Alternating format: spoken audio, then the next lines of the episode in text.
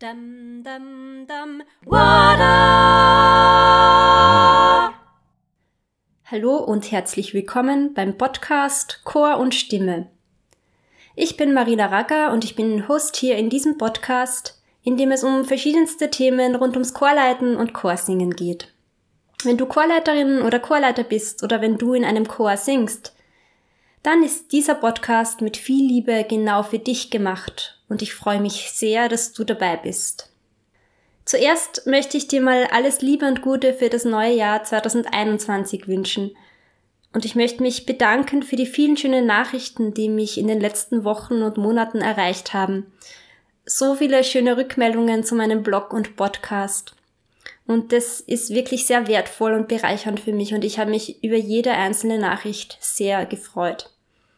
Eure Nachrichten schenken mir ganz viel Motivation und Freude für meine weitere Arbeit. So zum Beispiel für diese nächste Podcast-Folge, in der es um das Thema Chorklang geht. Was bezeichnen wir eigentlich als einen schönen Chorklang?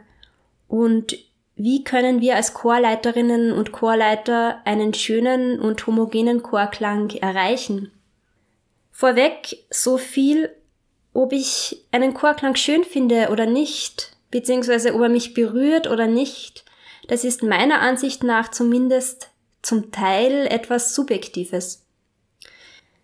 Ich habe mir aber für diese Folge drei Kriterien überlegt, die für mich eine Rolle spielen, dass ich sage, wow, dieser Chor hat einen richtig schönen Klang. Und diese drei Kriterien, die möchte ich gern in dieser Folge mit dir teilen. Dann wünsche ich dir viel Freude damit und legen wir doch gleich mal los. Dum, dum, dum, ja, wie erreiche ich einen schönen Chorklang? Beziehungsweise wann bezeichnen wir einen Chorklang eigentlich als schön? Diese Frage wird mir in Kursen von Chorleiterinnen und Chorleitern immer wieder gestellt und ich finde, es ist gar nicht so leicht zu beantworten. Es schwingt immer ein subjektives Hörempfinden mit, ein persönlicher Geschmack. Und da gibt es selbst unter Chorleiterkolleginnen und Kollegen ganz unterschiedliche Präferenzen, welchen, welchen Chorklang sie als, als schön bezeichnen. So habe ich das zumindest festgestellt. Ich persönlich liebe zum Beispiel den gemeinsamen Klang, den Zusammenklang von altersmäßig heterogenen Stimmen, wenn sich junge mit reiferen Stimmen mischen. Aber allerhöchste Priorität hat für mich immer die Möglichkeit, dass ich mit meinem Chor, mit dem gemeinsamen Klang der unterschiedlichen Stimmen ganz vielfältigen musikalischen Ausdruck schaffen kann. Auch wenn es einige allgemeingültige Kriterien für einen sogenannten schönen Chorklang gibt, schlussendlich bleibt vieles meiner Ansicht nach subjektiv. Ich habe aber für mich drei Kriterien herausgearbeitet, die zumindest für mich persönlich einen schönen Chorklang ausmachen und die ich in weiterer Folge jetzt gern mit dir teilen möchte. Ich habe vor, in Zukunft zu jedem dieser drei Punkte eine eigene Podcast-Folge zu machen, weil ich im Zuge der Vorbereitung auf diese Folge draufgekommen bin, dass es zu jedem dieser Punkte unendlich viel zu sagen gibt. Das erste Kriterium, das für mich einen schönen Chorklang ausmacht, ist, der Chor klingt homogen und ausgewogen. Damit meine ich sowohl die Ausgewogenheit der Stimmen in den einzelnen Stimmgruppen, aber auch die Ausgewogenheit zwischen den einzelnen Stimmgruppen. Das heißt, sowohl die Einzelstimmen mischen sich gut, aber auch der Chor als Gesamtes ist in Balance und klingt ausgewogen. Vielleicht kann ich kurz ein paar Anregungen zur Verbesserung bzw. Homogenisierung des Chorklangs zusammenfassen. Einerseits lohnt es sich, mit der Choraufstellung zu experimentieren. Eine veränderte Choraufstellung kann sehr positiven Einfluss auf den Klang der einzelnen Stimmgruppen haben, aber auch auf den Gesamtklang des Chores. Erfahrungsgemäß ist es allerdings so, dass ähm, das von Seiten des Chores eine ziemliche Flexibilität erfordert und man daher seitens der Chorleitung doch einiges an Überzeugungskraft oder Überzeugungsarbeit leisten muss, um die Chorsängerinnen und Chorsänger von veränderten Choraufstellungen zu überzeugen. Dann kann man auch sehr gut mit der Stimmaufteilung experimentieren. Wir kennen alle das Problem, es gibt zu wenige Männer und insbesondere Tenöre sind immer wieder mal Mangelware. Da fällt mir das Zitat eines Kollegen ein, das er immer wieder sagt, nämlich, woher Tenöre nehmen und nicht stehlen. Und da steckt leider ein Körnchen Wahrheit drin. Aber vielleicht gibt's ja Möglichkeiten, die ein oder andere Dame im Chor, die gerne tief singt, unterstützend in den Tenor zu stecken. Ein weiterer Punkt, der wirklich enormen Einfluss auf die Homogenisierung des Chorklangs haben kann, ist, ein Augenmerk auf die Vokalfärbung zu legen. Da ist es oft so, dass Vokale im Chor sehr unterschiedlich gefärbt werden und den Klang der Vokale zu vereinheitlichen, zahlt sich meiner Erfahrung nach wirklich aus und trägt wesentlich dazu bei, dass der Chor um einiges homogener klingt. Auch kann man Wert legen darauf, dass man die Aussprache der zu singenden Stücke klärt, dass man auf eine gemeinsame Diktion der Worte schaut und auf die Textverständlichkeit ähm, ein Augenmerk legt. Werden die Konsonanten gleichzeitig gesprochen? Werden die Worte gleich ausgesprochen und insbesondere dann, wenn es sich um ein fremdsprachiges Stück handelt? Ja, das sind jetzt nur ein paar Fragen, die man sich stellen kann und ein paar Anregungen, wie man den Chorklang homogener und ausgewogener machen kann. Das zweite Kriterium, das für mich einen schönen Chorklang ausmacht, ist, der Chor hat eine gute Intonation. Wenn ich eine gute Intonation im Chor erreichen will, spielt natürlich die langfristige chorische Stimmbildung eine wichtige Rolle. Dadurch werden die Einzelstimmen im Chor besser und langfristig gesehen natürlich auch der gesamte Chorklang. Aber auch das Einsingen am Beginn jeder Probe kann man gut nutzen, um hier bereits auf eine gute Intonation zu achten. Übrigens, an dieser Stelle der kurze Hinweis, äh, ich schreibe gerade einen mehrteiligen Blogpost genau zu diesem Thema, zum Thema Einsingen im Chor. Und der erste Teil ist bereits online, der zweite und der dritte Teil folgen sogleich in den nächsten Wochen. Vielleicht interessiert es dich, da nachzulesen. Jedenfalls ist es so, dass ein Chor nur so gut wie seine Leitung hört. Es ist wichtig, dass wir als Chorleiterinnen und Chorleiter Intonationsprobleme konkret ansprechen und beheben.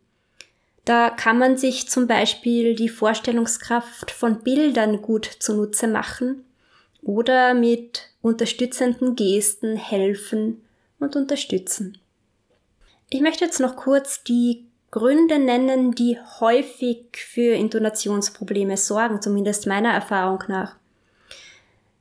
Intonationsprobleme sind oft vokalbedingt. Die Vokale werden zu hell oder zu dunkel gefärbt. Das heißt, schon mit einer Vereinheitlichung der Vokalfärbung kann man manche Intonationsprobleme rasch beheben. Oft ist es auch so, dass einzelne Töne im Akkord von einer Stimmgruppe zu laut gesungen werden und die klangliche Balance des Akkordes nicht gegeben ist. Und auch dann schleichen sich des Öfteren Intonationsprobleme ein. Andere Gründe sind, dass man beim Piano singen oder bei absteigenden Tonschritten spannungslos wird dass sozusagen die Erdanziehungskraft zu sehr wirkt. Wichtig ist es da, dass die Sängerinnen und Sänger aktiv bleiben und nicht mit der Körperspannung nachlassen. Ja, und wenn uns das gelingt, eine schöne, eine saubere Intonation, dann ist es schon mal ein ganz wichtiger Meilenstein Richtung schöner Chorklang. Ja, und dann sind wir eigentlich schon beim dritten Kriterium, das für mich einen schönen Chorklang ausmacht, nämlich der Chorklang ist flexibel. Er hat eine Vielfalt an Ausdrucksmöglichkeiten, sowohl dynamisch gesehen, von ganz leise bis ganz kräftig, aber auch den Ausdruck betreffend. Der Chorklang kann ganz zart, warm und verinnerlicht sein, aber er kann auch aufbrausend und kräftig daherkommen. Und, für die Chorleiterinnen und Chorleiter wichtig, im Optimalfall reagiert der Chor flexibel auf die Mimik und auf die Gestik der Chorleitung hinsichtlich Lautstärke, Tempo und Phrasierung. Und noch einen Punkt möchte ich gerne vorstreichen, und zwar der Chorklang passt zur Stilistik des gesungenen Stückes. Es ist ja so, dass wir bei der klassischen Chormusik ein ganz anderes Klangideal haben als zum Beispiel im Popchor. Und weil wir gerade dabei sind zum Singen im Popchor, habe ich übrigens einen super Buchtipp für dich, nämlich Popchor fast 1001 Tipps zur Chorleitung von Carsten Gerlitz. Das hört sich jetzt extrem umfangreich an, ist aber ein sehr kurzweilig geschriebenes und lehrreiches Buch, wenn man sich mit Popchorleitung und dem Sound im Popchor auseinandersetzen möchte. Ich verlinke das Buch gerne in den Shownotes zur Folge, die findest du auf meiner Website. Also zurück zum Punkt. Je nachdem, welche Literatur wir singen, ist ein unterschiedlicher Klang gefordert. Sowohl den Ausdruck als auch die Dynamik betreffend, aber auch die Art der Klanggebung. Und manchmal bei Chören, die sich nicht auf ein Genre spezialisiert haben, ist es so, dass in einem Konzert innerhalb von ganz kurzer Zeit zwischen unterschiedlichen Stilen, zwischen unterschiedlichen Genres umgeschaltet werden muss. Und auch das erfordert große Flexibilität seitens des Chores in der Art der Klanggebung. Dieses Umschalten kann herausfordernd sein, aber es kann auch richtig Spaß machen. Ja, und jetzt möchte ich die drei Kriterien, die für mich einen schönen Chorklang machen, nochmal kurz für dich zusammenfassen. Erstens. Der Chor klingt homogen und ausgewogen. Sowohl in den einzelnen Stimmgruppen, aber auch der Chor als Gesamtes ist in Balance. Hier kann man zur Verbesserung des Chorklanges mit der Choraufstellung experimentieren, mit der Stimmaufteilung, aber auch ein Augenmerk auf die Vokalfärbung legen und diese vereinheitlichen. Oder aber auch noch mehr auf die gemeinsame Diktion der Worte Wert legen. Zweitens. Der Chor hat eine gute Intonation. Als Chorleiterin, als Chorleiter kann ich das erreichen dadurch, dass ich Wert lege auf regelmäßige chorische Stimmbildung und dadurch, dass ich Intonationsprobleme konkret anspreche und versuche, diese zu beheben. Drittens. Der Chorklang ist flexibel. Von leisen und knisternden Klängen bis zum kräftigen und aufbrausenden Chorklang ist alles drin. Je nachdem, welches Stück wir gerade möglichst intensiv und stilgetreu interpretieren möchten. Und genau diese Flexibilität im Chorklang ist es, die bei mir immer wieder für Gänsehautmomente sorgt. Und einer der Aspekte, die ich am Chorleiten und am Chorsingen so liebe die vielfältigen Möglichkeiten, die wir haben, unsere Stimme zum Erklingen zu bringen und gemeinsam mit anderen damit Menschen zu berühren. Damit bin ich auch schon am Ende der heutigen Folge. Ich hoffe sehr, dass sie dir gefallen hat und du dir ein paar interessante Gedanken daraus mitnehmen kannst. Wie gesagt, wird es in weiterer Folge zu jedem einzelnen der drei Kriterien für einen schönen Chorklang noch eine eigene Podcast-Folge geben. Es gibt einfach zu viel zu sagen. Die Infos und die interessanten Links zu dieser Folge verlinke ich wie versprochen in den Show Notes. Du kannst dich gern mit deiner Rückmeldung, mit deinen Fragen, deinen Anregungen, deinen Ideen, zum Beispiel für weitere Podcast-Folgen, bei mir melden. Schreib mir einfach eine Nachricht an mail at marinaracker.at. Ich freue mich sehr, wenn wir in Kontakt kommen. Und du kannst dich, wenn du möchtest, gern auch für meinen E-Mail-Newsletter anmelden, auf marinaraga.at slash newsletter. Dann schicke ich dir Infos zum Podcast sowie zu interessanten Themen rund ums Chorsingen und Chorleiten einmal im Monat direkt per Mail zu. Ich freue mich, wenn wir uns hier ganz bald wieder hören und besonders freue ich mich, wenn du auch anderen von meiner Arbeit erzählst. Wenn du zum Beispiel diese Podcast-Folge mit anderen Menschen teilst, die sich dafür interessieren könnten sodass der Podcast möglichst vielen Menschen helfen kann, für die er mit viel Liebe und Aufwand gemacht ist. Bis zum nächsten Mal wünsche ich dir eine gute Zeit und einen richtig guten Start in dieses neue Jahr, das wir ganz bestimmt wieder mit schönen Chorklängen erfüllen dürfen. Da bin ich ganz sicher. Bis bald und alles Liebe, deine Marina. Dum dum dum. wada.